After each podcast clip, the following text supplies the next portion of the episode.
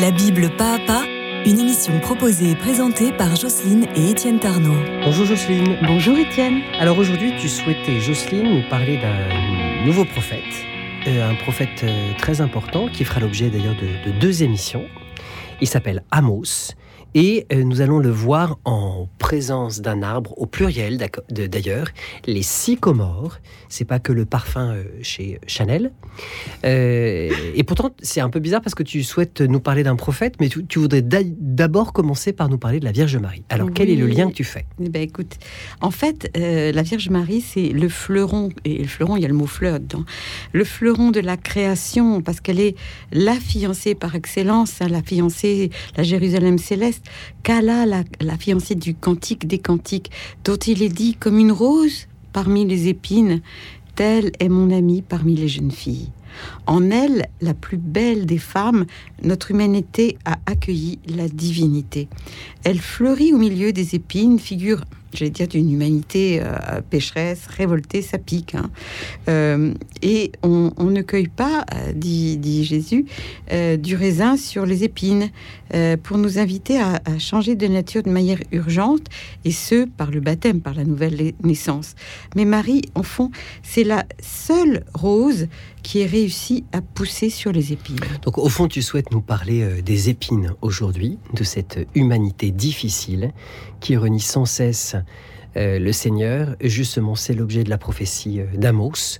dont nous allons parler aujourd'hui. Et d'ailleurs, il fait un, portrait très très sévère de notre humanité. Et par ses invectives contre le royaume d'Israël, il va rappeler la fougue du prophète Élie on ne peut pas dire, Jocelyne, qu'il envoyait au peuple d'Israël des roses. Non, il les envoyait sur les roses. C'est ça. Écoute, euh, Amos euh, n'est pas un prophète en demi-teinte, ça c'est sûr. Son destin très extraordinaire mérite que nous nous y arrêtions. D'abord parce que c'est le premier de tous les prophètes scripturaires. Alors, le mot est un peu compliqué, mais ça veut dire tout simplement que c'est le premier à avoir couché ce qu'il disait par écrit. C'est-à-dire qu'on a ces prophéties écrites. Euh, il est né en Judée, c'est-à-dire au sud, au 8e siècle avant notre ère. Euh, il est à peu près euh, en même temps que Jonas, on peut dire. Hein. et il est né à Tekoa, un village de Juda à 9 km au sud-est de Bethléem. Et son nom, et son nom Amos, hein, assez guttural, le, A, c'est pas un A doux, signifie chargé porté Eh bien parce que Dieu, au fond, a chargé Amos d'un message pour Samarie. Et ce message est pour lui un poids, un fardeau véritable, une mission dont il doit s'acquitter, coûte que coûte. Amos, il faut rajouter à cela qu'il n'est ni prêtre, il n'a pas de laisser passer, hein, j'allais dire. Il n'a, pas, parce que Jérémie, Isaïe et Ézéchiel le sont. Exactement. Et donc, il ne fait pas partie du sérail, il n'a pas de blanc-seing. Et je dirais pire encore, il n'est même pas prêtre et il n'est même pas prophète de père en fils. Ah euh, comme d'ailleurs il le dit au prêtre de Bethel qui s'appelle Amazias et qui ne supporte pas euh, sa prédication contre Jéroboam, roi d'Israël, au beau milieu du sanctuaire royal de Bethel, euh, que l'on a pourvu d'un veau d'or depuis la, la, séparation, la partition du, royaume d'Israël. Et donc il va dire à, à Amazias, qui lui suggère vivement d'aller chez lui en Juda exercer son art, il lui dit, je ne suis pas prophète, je ne suis même pas fils de prophète, je suis bouvier et pinceur de sycomore. Voilà notre sycomore. Et d'ajouter, mais le Seigneur m'a pris de derrière le troupeau, et le Seigneur m'a dit, va prophétiser à mon peuple Israël. Oui, lui, un Judéen. Euh, c'est comme si tu disais, je sais pas, un Marseillais d'aller à Paris ou un Parisien d'aller à Jocelyne, Jocelyne, ne t'emporte pas. Non, c'est vrai, maman. Allez, allez faire la leçon à, l'ennemi, à, à, celui qui est complètement différent. C'est pas possible. C'est un défi énorme et Dieu ne, ne, rend pas les choses faciles du tout à ce, à ce, à ce pauvre Amos. Euh, il le fait exprès. Parce que personne ne peut parler en son nom sans perdre sa vie sans risquer quelque chose de lui afin d'être crédible euh, à cause du message. Oui, bien sûr, dans le message qu'il porte. Parce que si quelqu'un, malgré tout, prend un tel risque, par rapport au message, bah, c'est que le message doit valoir la peine. Oui, bah oui, le Christ le dit. Il envoie des messagers sans besace, ni sandales, ni argent, dans la précarité, pour qu'il soit évident que celui qui est envoyé euh, ne s'annonce pas lui-même. Qui vous accueille m'accueille, dit Jésus, et qui m'accueille accueille celui qui m'a envoyé. Euh, mais tu viens de, lâcher le, mot magique, le sycomore. Euh, on avait dit que c'était une émission qui s'appelait Amos et les sycomores. c'est un très joli mot, au sens un peu obscur, hein, c'est pas un oxymore, mais c'est un sycomore. le sycomore, c'est un arbre, donc Jocelyne. bon, et puis on va dire que c'est à peu près tout ce qu'on sait. et alors, non seulement il y a un sycomore, mais en plus son métier serait d'être un pinceur de sycomore. Oui, alors écoute, si tu veux, on va y aller pas à pas. Le sycomore, c'est une sorte de figuier originaire d'Égypte, au bois très léger, donc qui flotte très bien. C'est intéressant, non? Euh, Pour faire un bateau. Et il présente l'autre caractéristique encore plus extraordinaire, c'est de joindre la légèreté au fait qu'il est imputrescible. On peut, il pourrait pas comme le bois d'acacia, dont on avait parlé avec Daniel. Oui, tout à fait. Eh bien, euh, Amos dit à Amacias qu'il est bouvier et pinceur de sycomore pour lui faire comprendre qu'en prophétisant, il perd sa vie, il ne la gagne pas comme il, comme il prétend. Il avait déjà un boulot. Oui, oui, il avait et un bon business. Exactement. À cette époque, beaucoup de pseudo-prophètes faisaient euh, leur miel de cette activité qui pouvait s'apparenter au fait d'être, euh, par exemple, moine, un moine aujourd'hui. Hein. Euh, c'était donc des, pré, des prédicateurs itinérants qui visitaient les sanctuaires et vivaient des aumônes qu'on leur faisait en, rémunération de, de leur ministère de la parole. C'est pourquoi Amazias euh, conseille à Amos d'aller chez lui, en Juda, à Jérusalem, pour débiter ses oracles et vivre richement. Et d'ailleurs, Amazias lui dit, euh, il l'appelle, euh, ben, voilà, Amos, c'est un voyant avec d'ailleurs une petite nuance de mépris. Hein. Mhm. Et il lui dit d'aller manger son pain en Juda, comme on pourrait lui dire, bah, va gagner ton blé ailleurs. Et en fait, il l'accuse sournoisement de ce qu'on appelle la prévarication, c'est-à-dire agir euh, par appât du gain. Oui. Euh, et Amos va réagir avec vigueur à cette insulte. Il ne cherche absolument pas son intérêt dans la prophétie. Il n'est d'ailleurs pas prophète de père en fils, euh, comme lui, au contraire, Amazias, qui l'est certainement, euh, la charge de prêtre étant, comme nous le savons, Jocelyne, héréditaire. Non, non, non. À la base, cet homme, ben, c'est un, un, agriculteur, mais il est bouvier, c'est-à-dire berger, comme l'était le roi David, que Dieu a pris lui aussi de derrière le troupeau, alors qu'il était le huitième d'une famille où tout tous, les aînés de cette famille semblaient bien plus aptes à la charge que lui-même, euh, étant euh, homme de guerre, solide et bien bâti. Oui, mais c'est un berger qui est riche, notre Amos quand même. Euh, pas un train de savate du, du tout. Il sait lire, il sait écrire, il sait même rédiger avec aisance, puisque c'est lui, nous l'avons dit, le premier prophète à avoir couché ses oracles sur le parchemin. Mais euh, quant à son métier de pinceur de sycomore, il est complémentaire du premier euh, parce que les figues du sycomore ne sont pas bonnes pour la consommation des hommes en tant que telles parce qu'elles sont amères. Euh, mais en fait, elles, elles sont bonnes pour le bétail. Elles peuvent faire un fourrage très recherché pour les animaux. Seulement pour obtenir un fourrage de qualité et afin de hâter la maturation des fruits et enlever cette, cette amertume hein, qui, qui leur est propre, eh bien, on pinçait la tige des fruits du sycomore en sorte que la sève se concentre non pas sur tous mais sur un nombre limité de fruits afin qu'ils soient de meilleure qualité. Et on recherchait ainsi la qualité au détriment de la quantité. Donc pincer en réalité, en hébreu, ce n'est pas pincer, c'est trancher. Et ça, c'est très intéressant.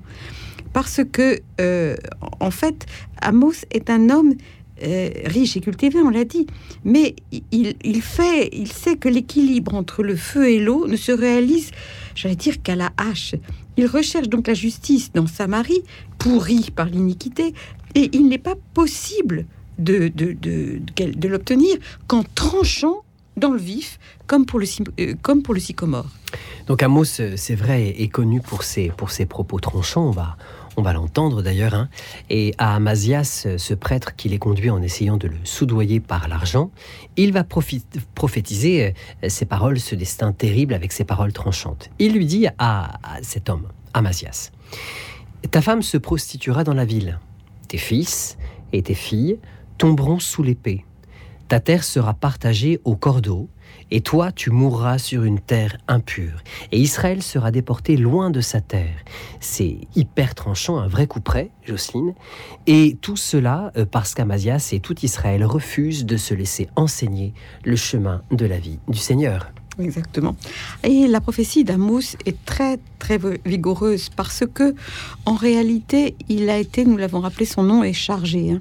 Il a été chargé par Dieu de dire à Saint Marie qu'elle court à l'abîme euh, et, que euh, si Dieu est venu le prendre, lui, euh, de Judas, derrière, de derrière son troupeau, dans son exploitation agricole, c'est parce qu'il a, il y a là une urgence que je qualifierais de vitale pour, le, pour Israël.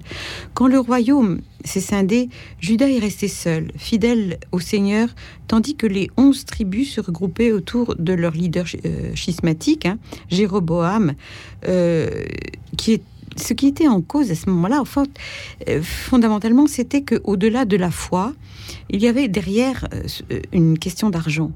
Le Nord est riche et opulent, et aujourd'hui encore, quand on, va en, en, Israël. Ouais, en Samarie, en Galilée, on le voit à l'œil nu, hein.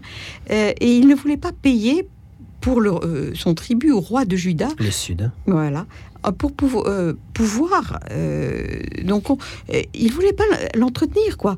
Il, voulait pas que l'impôt, qui lui avait déjà coûté fort cher avec David et Salomon, soit décuplé avec ses successeurs. Et on a le même problème, c'est-à-dire que les successeurs des rois de Samarie ne veulent pas d'une réunification du nord et du sud, d'Israël et de Juda, qui leur coûterait euh, et la couronne et des impôts. Ah oui, c'est ça. Euh, donc on a toujours cette question Dieu ou l'argent. Euh, c'est le nœud de leur comportement et de, et de nos comportements encore aujourd'hui. Euh, il régnait sur une terre riche, fertile, et ils ne cherchaient qu'à euh, euh, s'entendre avec leurs voisins idolâtres pour faire un maximum d'argent et beaucoup plus d'affaires. Amos dira, vous êtes couchés sur des lits d'ivoire, vautrés sur vos divans, ils mangent les agneaux du troupeau et les veaux pris à l'étable. Ils braillent au son de la harpe. Ils boivent le vin dans de larges coupes. Ils se frottent des meilleures huiles, mais ils ne s'affligent pas de la ruine de Joseph. Joseph, c'est le mot pour dire synonyme du royaume euh, euh, du, Nord. Euh, c'est pourquoi ils seront maintenant déportés, ces hommes. C'en est fini de l'orgie des vautrés. Ah, l'orgie dévautrée, t'imagines la force du propos. On ne saurait être plus violent dans l'invective.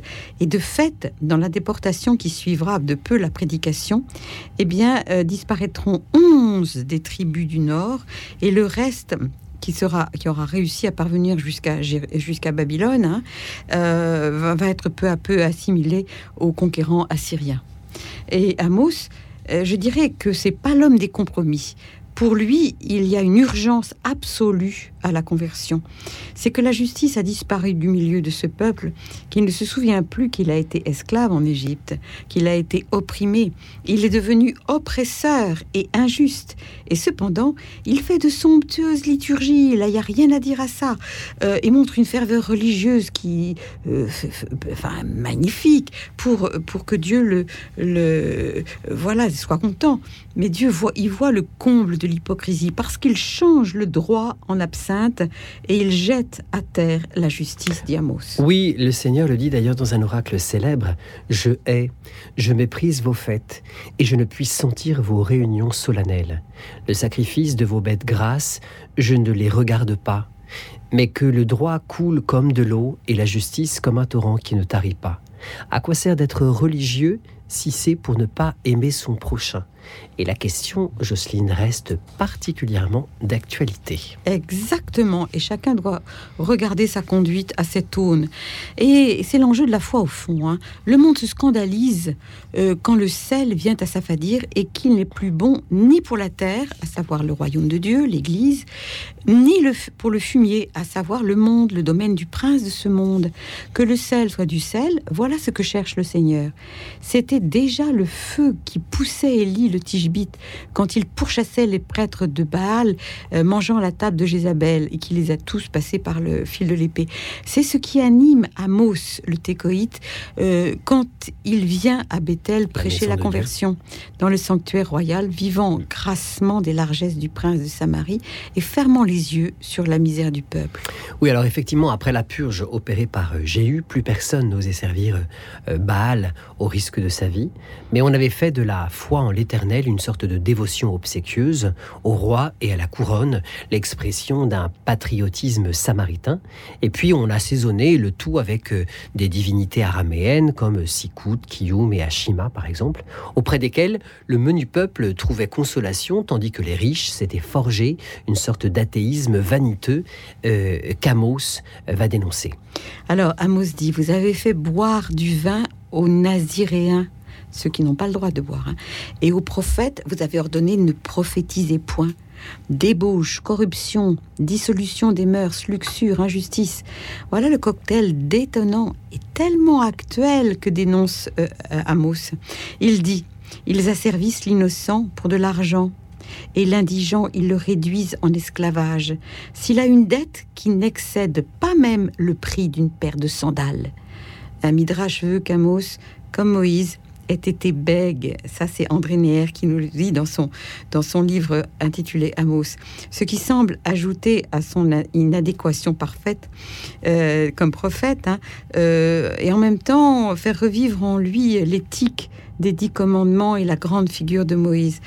Être prophète quand on est bègue, c'est pas une sinécure, et je dirais ni pour celui qui parle, ni pour celui qui écoute.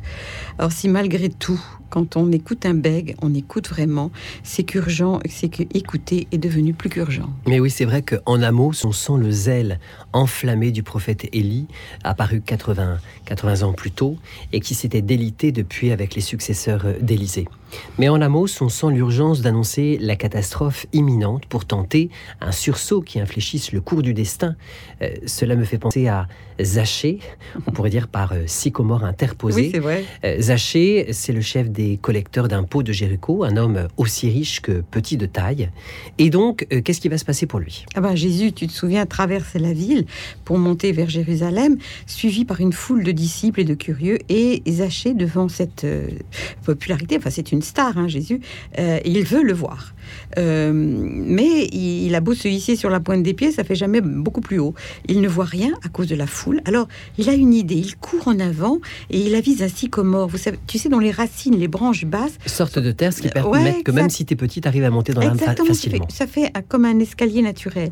Et le voilà qui s'installe au sommet, au plus haut, euh, là où il sait que Jésus va passer. Alors, quand Jésus s'approche, au lieu de passer sous le sycomore sans lever la tête, il s'arrête au contraire. Il lève les yeux et il fixe ce curieux personnage euh, niché au milieu des branches. Il l'interpelle par son prénom. Comment le sait-il?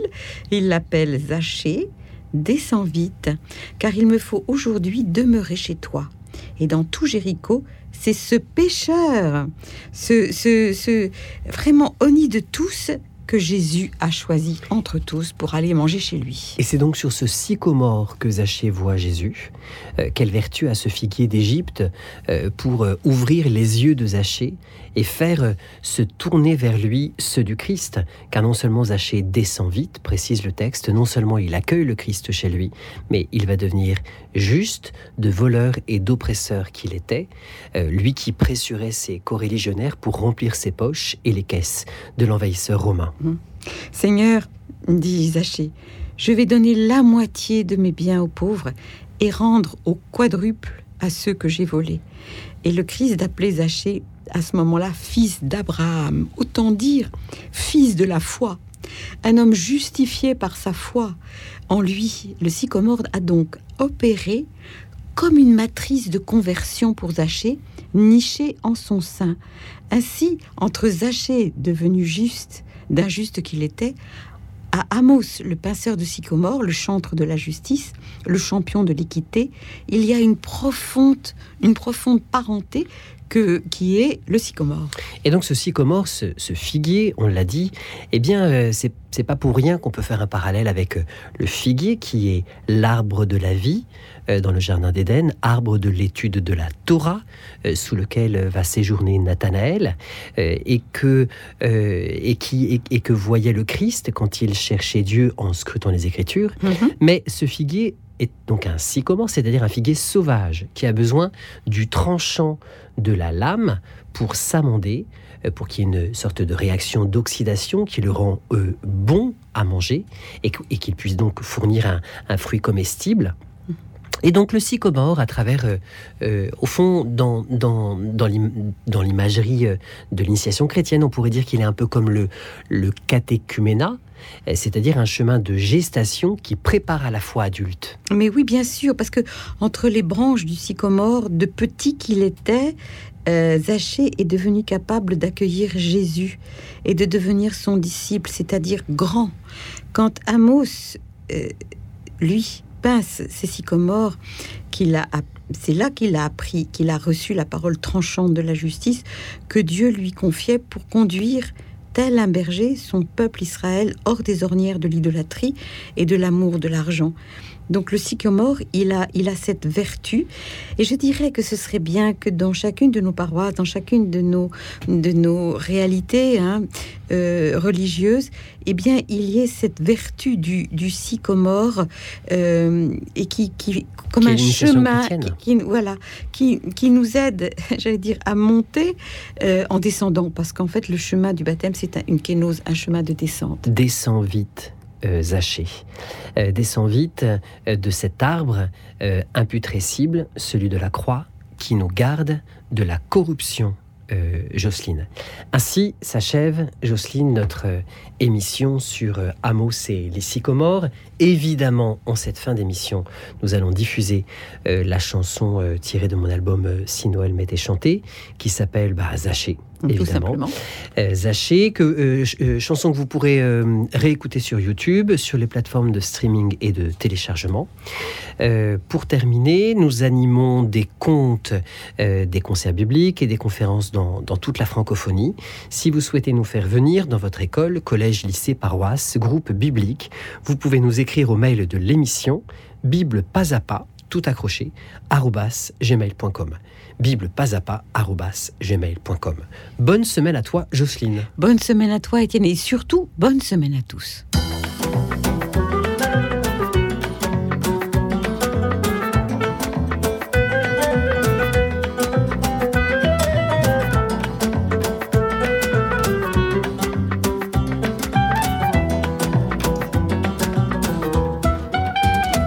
suis un abo, moi Zaché, au nid dans Jéricho, moi Zaché, collabo, détesté et moqué, collecteur d'impôts, moi Zaché. Du haut d'un sycomore où je me suis juché personne ne me voit, je regarde passer la foule quand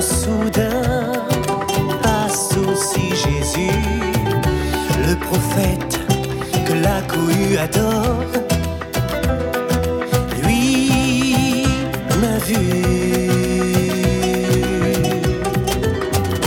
Descends vite, sachez, je veux aller chez toi, car moi je suis venu sauver ce qui était perdu. Tu sais comment j'étais, le fruit aigre et amer. Pour moi seul comptait l'homme, le pouvoir et la chair.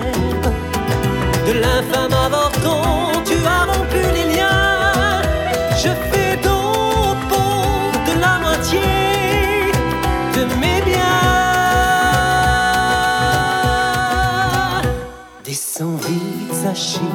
je veux aller chez toi, car moi je suis venu sauver ce qui était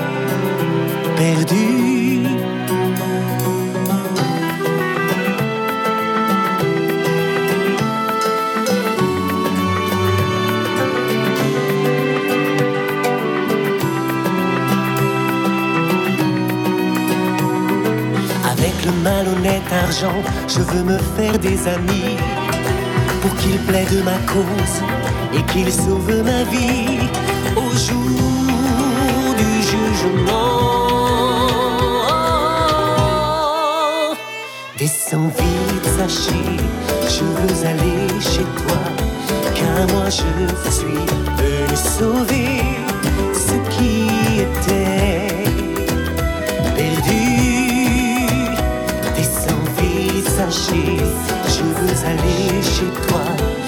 moi je suis venu sauver ce qui était